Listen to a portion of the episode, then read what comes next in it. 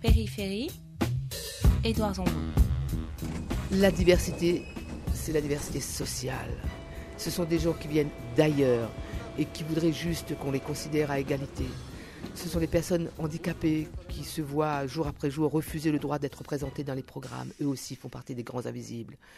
La diversité, c'est ce que l'humanité porte en elle. Je suis Mémona Interman APJ. Je suis euh, de profession journaliste. J'ai passé six ans comme membre du Conseil supérieur de l'audiovisuel. Et surtout, surtout, je suis une créole de l'île de la Réunion qui a été sauvée par l'école. Le CSA rend euh, son rapport diversité. Est-ce que les médias sont à l'image de la société française? Non. Non. Ce n'est pas seulement moi qui le dis lorsque je reçois dans ce très beau bureau du CSA où je suis encore pour deux jours des dignitaires de l'audiovisuel. Certains regardent leurs chaussures et reconnaissent que écran et micro ont besoin de se mettre au diapason de la société. Les médias, radio ou télé, ne ressemblent pas et ne rassemblent donc pas la France de 2019 et c'est très grave. Alors concrètement, prenons un peu ce bilan. Qu'est-ce qu'il dit de la représentation des populations françaises dans les médias? Alors il dit d'abord que du point de vue des origines dites ethniques ou géographiques, les choses frémissent. Ça semble, en prenant des pincettes, aller un peu mieux. Mais si on va regarder dans le tréfonds des chiffres, et encore on ne publie pas tout, on se rend bien compte que sur les rôles tenus par des gens qui ont, disons, les traits de mes frères et sœurs, l'île de la Réunion, ou des nièces et neveux au visage assez foncé, on se rend compte que leur représentation euh, est, très approximative ou parfois même euh, au bord de la calomnie. Ce que vous dites, c'est que les médias se pigmentent, mais ils continuent paradoxalement à véhiculer autant de stéréotypes. Deux études sous nos yeux cette année. Le baromètre, des programmes analysés entre 17h et 23h, toutes les chaînes euh, gratuites plus Canal et les journaux de la mi-journée. Et pour la première fois, une étude sur l'analyse des images. On n'a pas appelé stéréotype pour ne blesser personne au CSA, donc pas le paysage audiovisuel, mais en fait ça revient à ça, c'est pour voir qu'est-ce qui cloche dans les journaux télé, donc du point de vue de l'info et des magazines. Et les deux études se répondent l'une l'autre et elles disent la même chose, c'est-à-dire que dans l'info en particulier, ils sont assez peu vus déjà, pour 10%. Il y a quand même un peu plus de 10% de la population française qui arrive d'horizons différents de la Bretagne, de ma mère d'origine. C'est un point. Et la deuxième chose, c'est que dans quel rôle on les voit? On ne les voit pas euh, dans des rôles de gens qui sont présents dans les hôpitaux comme médecins, comme infirmiers ou même comme aides-soignantes. Aide-soignante comme ma sœur, on n'en voit pas. Plombier comme un de mes frères, pas trop non plus, chômeur comme un autre de mes frères, euh, longuement, euh, vraiment de façon très fugitive. Et alors les bonnes, les femmes de ménage, je me demande vraiment où elles sont, quand est-ce qu'elles parlent, et elles racontent quoi? Ce que vous dites, c'est que si on progresse dans une, dans une représentation de la couleur de peau, on ne progresse pas du tout dans la représentation de la diversité sociale. Moi, je crois qu'on a peur des pauvres. Parce que si on regarde les données de l'INSEE, la France compte euh, parmi les emplois occupés par des personnes précaires, 13%. Plus de 3 400 000 personnes. Je répète le chiffre, 3,4 millions de personnes. Or, que le voit-on dans les programmes? 0,7%. Et les personnes en situation de précarité sont indexées euh, comme étant des personnes euh, non blanches et inactives. Et ce sont des personnages secondaires à l'antenne. Et à cela s'ajoute le constat selon lequel il y a une très faible représentation des grands ensembles de banlieues populaires. Dans les quartiers périphériques et les grands ensembles, il y a 6 millions de personnes et on ne les voit pas. Qu'est-ce que c'est un habitant des quartiers populaires dans sa représentation médiatique? Bah, C'est déjà, du point de vue du poids que ça représente dans les programmes, 0,7%. Voilà c'est-à-dire une réalité qui est complètement euh, euh, en décalage par rapport à, la population. Regardez les chiffres. 8% de la population française. Hein. Regardez, oui, 8%. Qu'on retienne ou pas les chiffres, ce qu'il faut avoir à l'idée, c'est que la réalité sociale des plus pauvres est la réalité la plus invisible. Les images que l'on a enfin sous les yeux, mais dans des situations de conflit depuis la mi-novembre, correspondent semble-t-il, à cette France qu'on ne veut pas voir. Est-ce que vous pensez que les médias principaux euh, ne respectent pas la population française et en tout cas ne l'entendent pas et ne la regardent pas? Mais il y a une forme d'irrespect, certainement. Vous vous adressez là à quelqu'un qui a connu la très grande pauvreté à l'île de la Réunion. Je comprends très bien ce que disent euh, les petits, ceux qui ont des boulots assez précaires, qui gagnent juste de quoi euh, et tenir euh, le fil comme ça. C'est le manque de considération. Vous savez, manquer de considération, c'est pire que de ne pas avoir un toit sur la tête. C'est pire que de manquer de nourriture. C'est comment on me regarde, comment on me voit, dans quel rôle on veut que je reste. Ce sujet-là revêt des enjeux cruciaux, des enjeux majeurs. Parce que lorsque les personnes qui sont vues de cette façon-là vont chercher un appartement à louer euh, ou un boulot, eh bien, comme on a en tête des images très stéréotypées, on n'a pas du tout envie de leur louer l'appartement ou même de les recruter. On n'aura que des emmerdes, voilà ce que j'entends dire. Périphérie, périphérie. Périphérie.fr Ce qui a été observé encore cette année, je répète que ce sont 37 000 visages, personnes qui s'expriment, ce pas des gens qui passent à l'écran comme ça.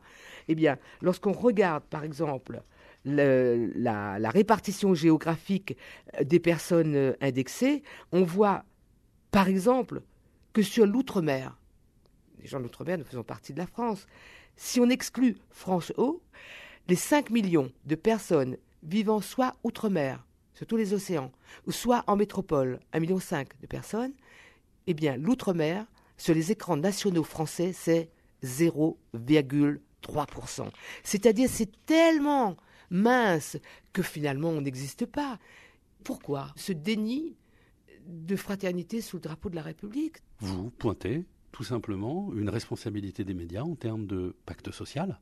il y a une responsabilité sociale des médias car on sait aujourd'hui que l'impact social des médias n'est plus à démontrer. La responsabilité des médias en France, radio et télé, est à conforter pour de multiples raisons. D'abord, de cohésion de la nation, c'est un enjeu essentiel, mais aussi parce que les médias tirent profit de l'exploitation de, la ressource.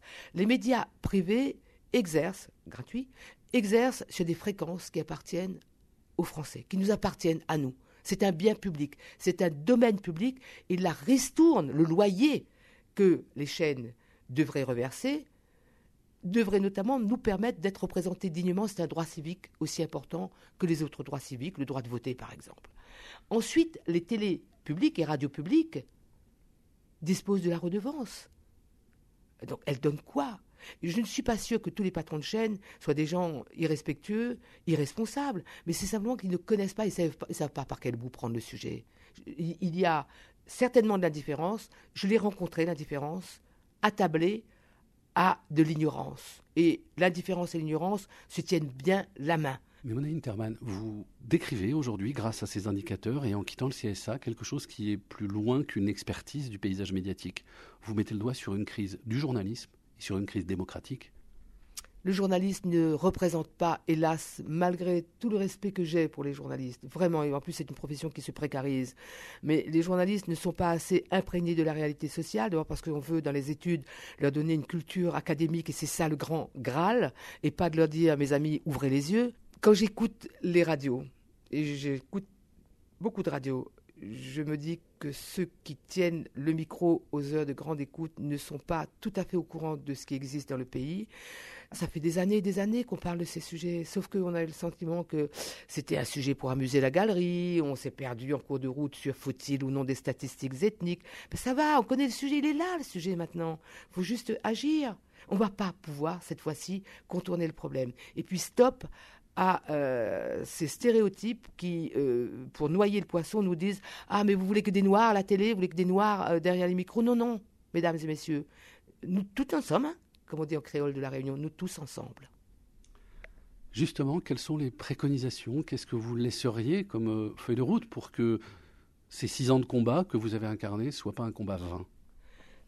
Ce ne sera pas un combat vain, parce que je ne suis pas seul. On est très nombreux, vous savez, très nombreux dans la société civile à dire maintenant il faut passer de la vitesse 0 à la vitesse 1, 2 ou 3. Recrutons des jeunes qui n'auront pas forcément euh, tout lu de André Gide, euh, encore que André Gide ait dit euh, moins le blanc est intelligent, plus le noir lui paraît bête. Je dis en passant, ça me vient à l'idée comme ça. Ils n'auront pas lu tout Anouilh, euh, ils n'auront pas lu les plus grands auteurs, mais ils pourront apporter autant de choses que ce que La Fontaine décrivait euh, dans ses contes euh, au XVIIIe siècle. L'enjeu pour vous, c'est de changer la sociologie du monde du journalisme et pas de changer le regard de ceux qui y sont déjà.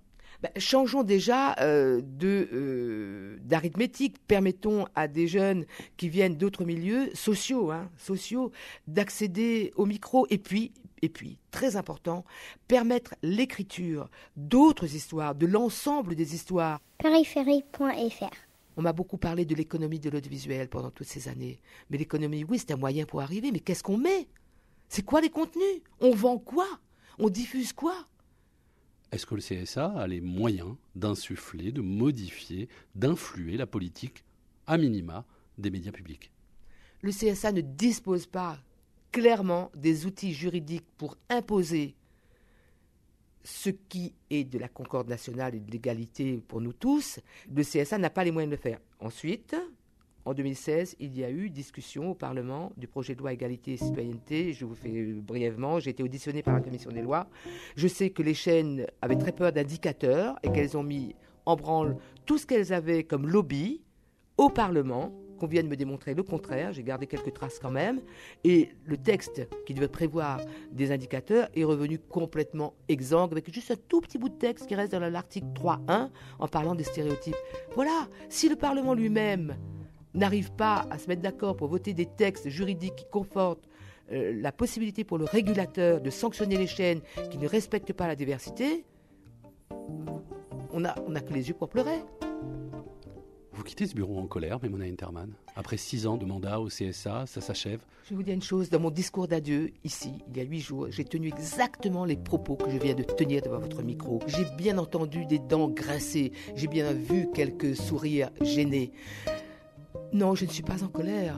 Je suis juste inquiète. Parce que si on continue, ce que j'ai vu dans les Balkans, les guerres que j'ai vues dans les Balkans, ne vont pas épargner la France.